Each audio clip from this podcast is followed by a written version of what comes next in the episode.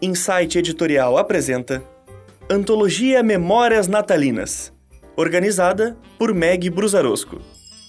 Versão em audiobook, Ilusão Sonora Estúdio.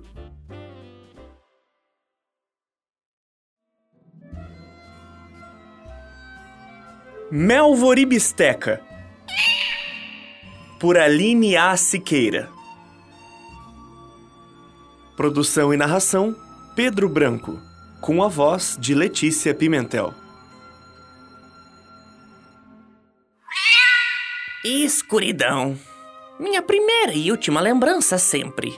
O líquido quente me envolvia num abraço afetuoso. Um momento solene de paz e prazer, quebrado por movimentos ritmados que expeliram de repente eu e meus irmãos pela fenda que revelava a luz do mundo. Eu não pedi para nascer, mas cá estava eu, tocando o chão gelado e liso, com o focinho pulsando em busca do cheiro leitoso de minha mãe. E antes que encontrasse, fui surpreendido por sua amável e áspera língua. As melhores lambidas que recebi nas últimas seis vidas foram delas, minhas mamães.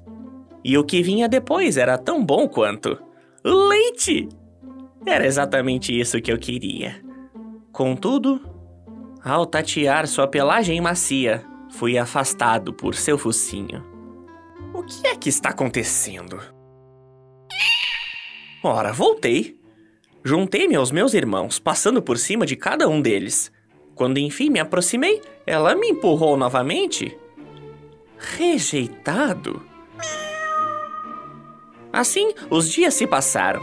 Sobrevivi sendo alimentado por um objeto sem pelos ou calor. E ao abrir meus olhos, minha visão foi preenchida pelas listras cinzas do aço. Jaulas! Estava em uma delas e enxergava minha família em outra. Acima, uma gata cantarolava sem parar. Jingle meow, jingle meow, jingle meow, rock. Jingle meow, swing and jingle meow, rick. Ei, psiu, você em cima? Falei, batendo a pata na grade e interrompendo-a. Dá pra parar de cantar? Ih, tá falando comigo, filhote? Não dá não, é Natal! Que inferno! Mais uma vez nascendo nessa época do ano. Pelo menos dá pra dizer onde estamos? Perguntei. Tô vendo que quer minha amizade. Pensei que nunca fosse abrir essa boca pra miar. Vamos ser ótimos amigos, os melhores. Eu só quero saber que lugar é este. E para sua informação, eu mio bem, ok? Relaxa. É o melhor lugar do mundo. O pet shop da Suzy. Pet shop da Suzy? E fica onde? Egito, Pensilvânia, Roma. O pet shop da Suzy fica no pet shop da Suzy. Confia em mim. Nasci aqui, filhote. Santa Bastê, desabafei, levando a pata ao rosto. Bisteca. O quê? Meu nome é Bisteca. Não baste. Seja lá o que tenha dito. Ela falou, como se seu nome fosse glorioso. Em outras vidas eu já fui missô e feijão. Ter nome de comida não é lá grandes coisas. E você? Como se chama? Melvor, respondi. Pelo menos esse era o meu nome na vida passada. Oxi! Vida passada? Você é bem estranho. Eu já vivi pelas pirâmides do Egito e quase superei a Santa Inquisição. Ai, agora eu só quero sossego, bichana. Eu sempre vivi por aqui mesmo. E gosta? Ah, todos os dias eles enchem o nosso potinho. Sempre tem água e comida, mas não quero viver atrás das grades. Hum, não me parece tão ruim. Pra mim é. Mas amanhã eu terei mais uma chance. E ao falar isso, ela pareceu exultante. Fiquei com receio de perguntar o que o próximo dia nos guardava. No entanto, não foi nem necessário. Bisteca quase derrubou a jaula de tanto pular de felicidade de adoção de Natal. É uma competição? Vamos caçar ratos? Eu sou ótimo nisso. Pergunte aos roedores do período da peste negra. Eles são testemunhas do meu desempenho. Ela miou bem alto. Morro de medo desses bichos asquerosos. E a gente não vai competir. A feira é por onde várias pessoas passam. E algumas delas pode te escolher e levar para casa. Seus olhos brilharam. Podemos ser dados de presente para uma criança. Ah, bem pior do que eu imaginava. Eu, Melvor, transformado numa mercadoria. Além disso, odeio crianças. Isso não é mágico, filhote. Miau! Melvor. Meu nome é Melvor. Destaquei tentando recordar todas as coisas que já fiz na vida passada e que os humanos abominavam. Mais um dia. O sol nasceu e a bisteca se balançava na grade, usando um gorro que deveria ter pego do festão com as garras. Acorda, pequena! Miau! Tá na hora de feira! Berrou, batendo a vasilha de comida na jaula. Vamos ganhar um novo lar. Cola em mim, que é sucesso! Ao me espreguiçar, senti uma mão imensa alçar-me pelo dorso. Fui colocado numa caixa estranha de plástico, aterrorizante. Ugh. Mas Bisteca parecia bem e tranquila até. Então fomos levados para uma rua toda decorada. Havia bolinhas vermelhas transpassando de um ponto a outro das calçadas. Recordando-me as decorações de um restaurante asiático, onde verei comida na minha última vida. E também havia estátuas de um velho gordo com bigode e umas renas. Vai começar! Tem uma família vindo pra cá. Olha, veja como eu faço. Bisteca tremia, ansiosa, como se a sua vida dependesse daquele momento. Encolhi-me ao máximo para não ser visto, enquanto ela colocava a pata para fora, acenando para as crianças. Oh, cuidado! Grunhi, eriçando os pelos. Essas crianças vão arrancar o seu braço! Mas ela estava plena. Todavia, ao deitar de barriga para cima, as pessoas mudavam o semblante e saíam. Eu prosseguia fazendo sons horrendos e assustando todos que vinham me encarar.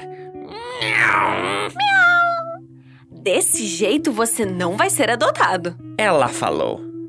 Eu não quero ser o brinquedo de criança na minha última vida. Se já temos um bom servo que nos alimenta, o que é mais que eu posso querer? Carinho! Ela miou, sensibilizada, vendo mais um casal recusá-la. Os seus olhos murcharam. Miau. A feira terminou e voltamos ao pet shop. Mais da metade das jaulas estavam vazias e quase todos os meus irmãos não estavam mais lá. Miau. Ufa! Pensei aliviado.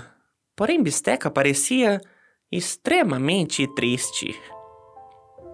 Amanhã tem mais. Falei na tentativa de alegrá-la. Eu, você ainda tem uma chance. Chance! Miau. Riu outro gato que vagava pelo ambiente, solto. Ela não tem a menor chance. Está aqui desde que o pet shop abriu. Os grandes olhos de Bisteca se encheram de lágrimas.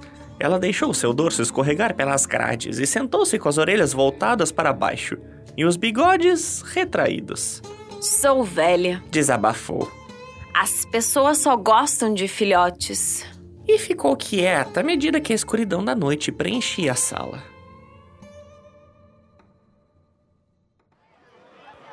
No outro dia, a feira estava vibrante. O sol fez meus olhos arderem e tinha muitas crianças correndo por todos os lados, além de um homem vestido de vermelho distribuindo presentes. Qual o plano para hoje? Perguntei ao notar que Bisteca não estava tão próxima à grade. Não hein, este filhote? Ah, bisteca. Já disse pra me deixar em paz. Ah, Olha, repete o que fez ontem. Mas dessa vez olha para eles, bem no fundo dos olhos. Então, ela chegou perto das grades e falou: Acha mesmo que isso vai funcionar? Eu balancei a cabeça, assentindo. Lembrei de quando fui resgatado na rua por uma senhora, depois de lançar esse olhar para ela. Nunca falha. Vale a pena tentar? Pisquei, desejando-lhe toda a sorte do mundo. Assim, cada vez que alguém se aproximava, ela repetia os movimentos: patas esticadas, olhos e a finalização com a barriga virada. Uma, duas, três. Mais de dez vezes. Todos foram embora, olhando-a com desprezo. O sol se foi. Levados de novo à sala, estávamos sozinhos. Apenas eu e ela, colocados na mesma jaula, enquanto um homem lavava o chão. Só sobrou a gente, falei. Entretanto, avistei nessa hora o gato que zombou dela na noite anterior. Ah, e aquele chato também. Ai, ele não conta. Besteca disse cabisbaixa. É o gato da dona do pet shop. Sempre vai estar aqui. Como eu. Não, você pode ter uma chance no próximo Natal. Natal! Pensei que houvesse magia no Natal. Ela falou, segurando o aço da jaula desolada. Mas, nesse exato momento, uma mulher e um garoto usando prótese numa das pernas entraram pela porta. Junto, uma luz amarela tingiu todo o ambiente. Ah, moço, boa tarde. Eu sei que a feira terminou, mas. Mas vocês ainda têm um gatinho? Ah, só temos mais esses dois aqui, senhora. O homem falou. Mas acho que você não vai querê-los. O filhote tem um gênio péssimo. E essa aqui. Bisteca! Gritei. Tem mais uma pessoa chegando? Veja! Mas ela estava se lambendo, alheia ao que acontecia ao seu redor. Então, a jaula se abriu e o homem a pegou, entregando-a ao menino. Como eu te disse, garoto, ela não tem uma das patas. O menino afagou-a em seu colo, olhou para a própria perna e, encantado com a gata, respondeu: Ela é perfeita. Os olhos dos dois brilharam e, dessa forma, avistei minha amiga partir. Antes que a porta se fechasse, ela acenou para mim. Depois, a escuridão voltou, mas logo as luzes de Natal se acenderam e me fizeram companhia naquela noite.